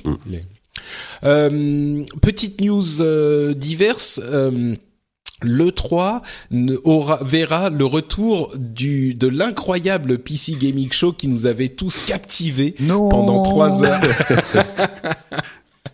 ouais, c'est un petit peu la réaction, euh, la réaction qu'on avait eue. Euh, bah, en fait, c'était la réaction de désespoir après ce PC Gaming Show en 2015. Euh, pour ceux qui s'en souviennent pas, c'était trois heures absolument interminables où se suivaient les, enfin, les présentations vide et creuse sans aucune annonce et ni aucune euh, information. Il y avait, euh, allez, les deux trucs qu'on avait entendus, c'était No Man's Sky sera disponible sur PC et Blizzard qui avait annoncé euh, un truc pour Heroes of the Storm, un event Diablo pour Heroes of the Storm. Voilà, et ça avait pris trois heures. Et c'était en pleine nuit en plus pour les pour la France. Nous, je sais que c'était en c'était aux alentours de 18-19 heures aux US quand on était à l'E3 et du coup pour la France ça faisait euh, je sais plus 5 heures du matin, 4 heures du matin. Et moi j'étais resté, je crois que j'étais resté réveillé pour le regarder et c'était la déception totale. Euh, en même temps, moi je pense que bah c'était la première fois qu'ils avaient fait ça, c'était PC Gamer et euh, c'était Nvidia, c'est ça? Non, AMD. AMD. Ouais, pourtant ils avaient ils avaient leur nom partout et j'ai quand même oublié euh, qui avait organisé ça. Euh, je pense que euh, il y a le potentiel pour avoir un truc bien et qu'ils ont très clairement entendu les raisons pour lesquelles celui-là n'avait pas été bien, j'espère qu'ils sauront euh, corriger le tir. Et c'est bien qu'on ait un, un, show dédié au PC, mais bon, faites ça en une heure, euh, mettez-nous au moins euh, trois ou quatre annonces, et ça sera beaucoup mieux. Là, c'était mmh. clairement un petit peu trop. Quoi. Ouais, espérons. Euh, et entre parenthèses, EA ne sera pas non plus officiellement à l'E3. Euh, ils vont eux aussi avoir un, une présentation euh, euh annexe à côté de l'E3. Euh, c'est vraiment intéressant de voir à quel point aujourd'hui les salons, on peut organiser des trucs autour, mais on n'a pas forcément besoin d'y être sur le, le, stand. On peut complètement s'en passer et diffuser nos informations par Internet. Donc voilà, c'est juste à mentionner comme ça. Euh, Paris Games Week aura lieu du 27 au 31 octobre et la surface augmente encore. Si vous voulez commencer à réserver vos euh, places euh, à l'hôtel pour venir à Paris pour la Paris Games Week et vous faire piétiner par des ordres de furieux qui veulent se précipiter sur le stand Call of Duty, vous pouvez faire ça je suis méchant, c'était sympa la Paris Game Week cette année. Ouais, cette année j'ai trouvé ça. Bah, après moi, ouais. moi j'y étais pour la que que le, le, pardon la journée presse. Forcément j'ai pas eu la cohue, mais euh, ouais, ouais je trouvais ça plutôt plutôt pas mal. Ouais. Ouais, ouais, ouais. Pareil, euh, c'était franchement. Là, je suis mauvaise langue, c'est juste pour la blague. Euh, déception pour les fans de Fire Emblem. Visiblement, Fire Emblem Fates n'aura pas l'option pour les voix japonaises.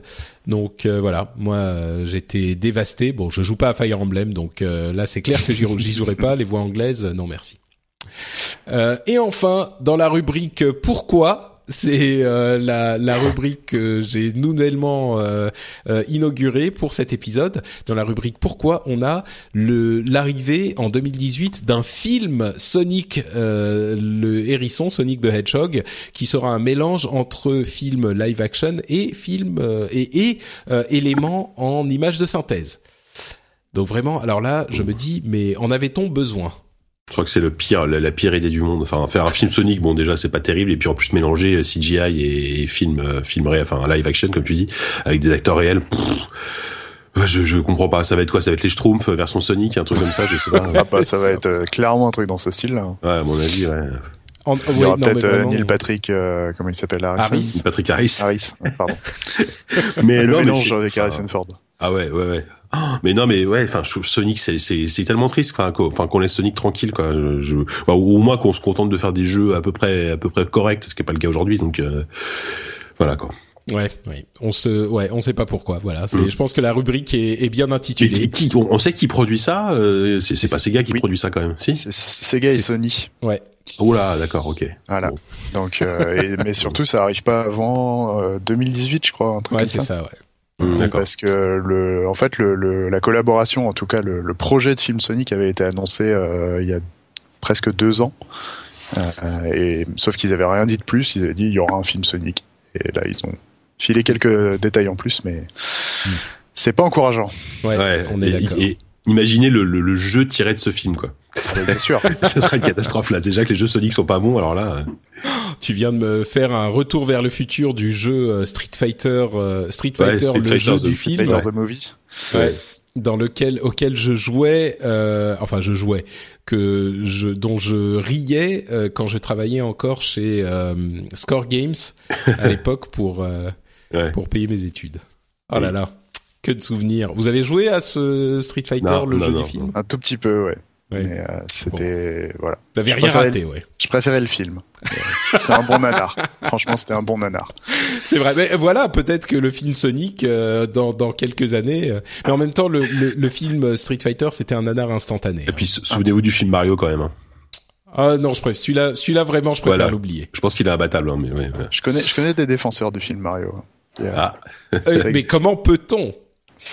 Bah, visiblement, on peut. Il y a des, il y a des gens oui. qui, qui arrivent à lui trouver des qualités. C'est des gens chez Gamecult ou est-ce que tu peux balancer euh, Alors, qui est-ce qui m'avait parlé de ça?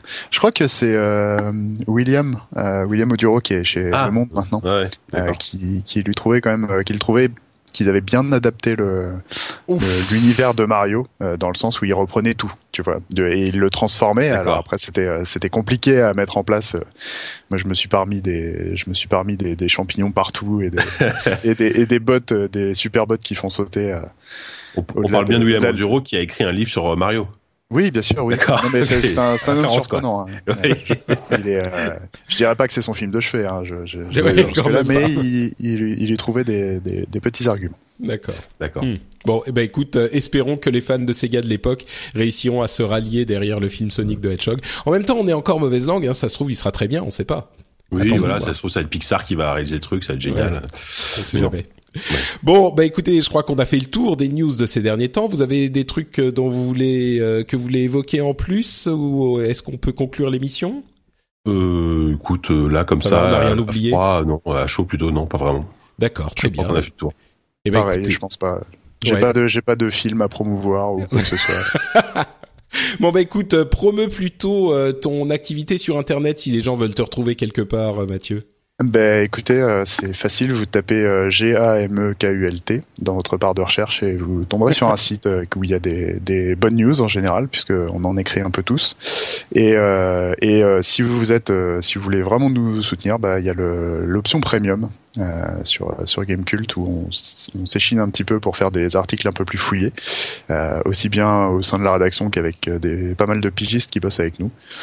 Et bah du coup, euh, moi vous pouvez me retrouver euh, notamment dans une émission qui s'appelle In Dev With, si vous aimez bien le monde du développement de jeux vidéo.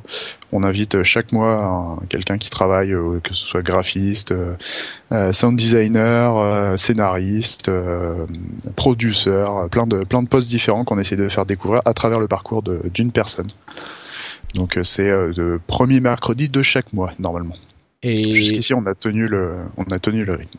J'avais particulièrement apprécié l'émission avec euh, avec notre amie euh, Abigail euh, que vous connaissez sous le nom de Diraen euh, si oui, vous tout à fait. le jeu ou ou Qui même faisait de la localisation. Exactement, c'était hyper intéressant de, de découvrir le parce que c'est c'est des métiers qu'on ne auxquels on pense pas forcément euh, quand on pense aux jeux vidéo et c'est des trucs euh, assez intéressants aussi voir comment ça se passe les mm. relations avec les développeurs quand les développeurs sont pas euh, sont pas en Europe, comment on gère tout ça et c'est un truc que j'ai connu moi un petit peu chez Blizzard aussi. Donc ça m'avait ça m'avait vraiment intéressé cette celui-là en particulier mais c'est vrai qu'ils sont tous bons in bah, dev with. Oui, c'est compliqué à, prononcer, mais euh, c'est facile, à, facile à retenir en général. Merci beaucoup. Euh, et bien sûr, Flamèche sur Twitter.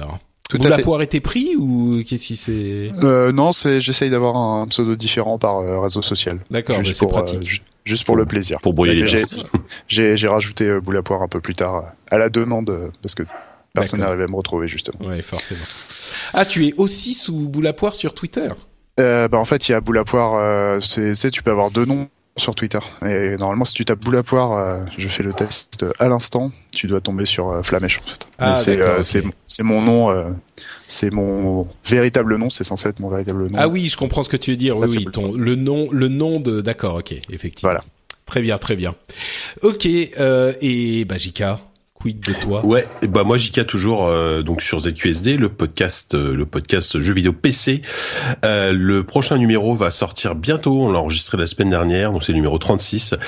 C'était cool parce qu'on avait reçu, on a reçu deux invités, Brice Roy et Xavier Thierry, qui ont travaillé sur le jeu Californium, qui, qui, est un jeu, une sorte de jeu d'aventure qui s'inspire de, de l'univers de Philippe Cadic.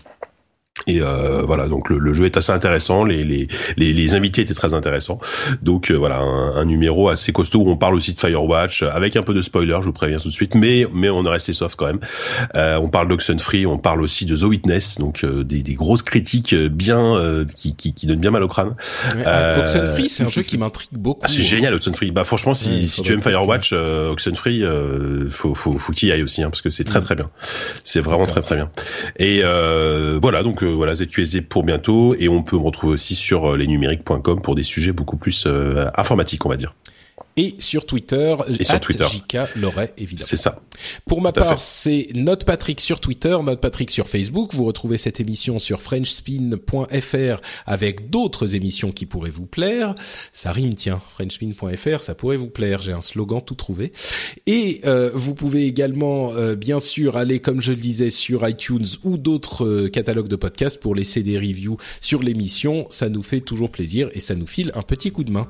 On vous remercie de nous avoir écoutés. Moi, je retourne partager mon temps entre Overwatch et Street Fighter 5, j'espère. Et je vous dis à dans deux semaines. Ciao à tous. Salut. Salut.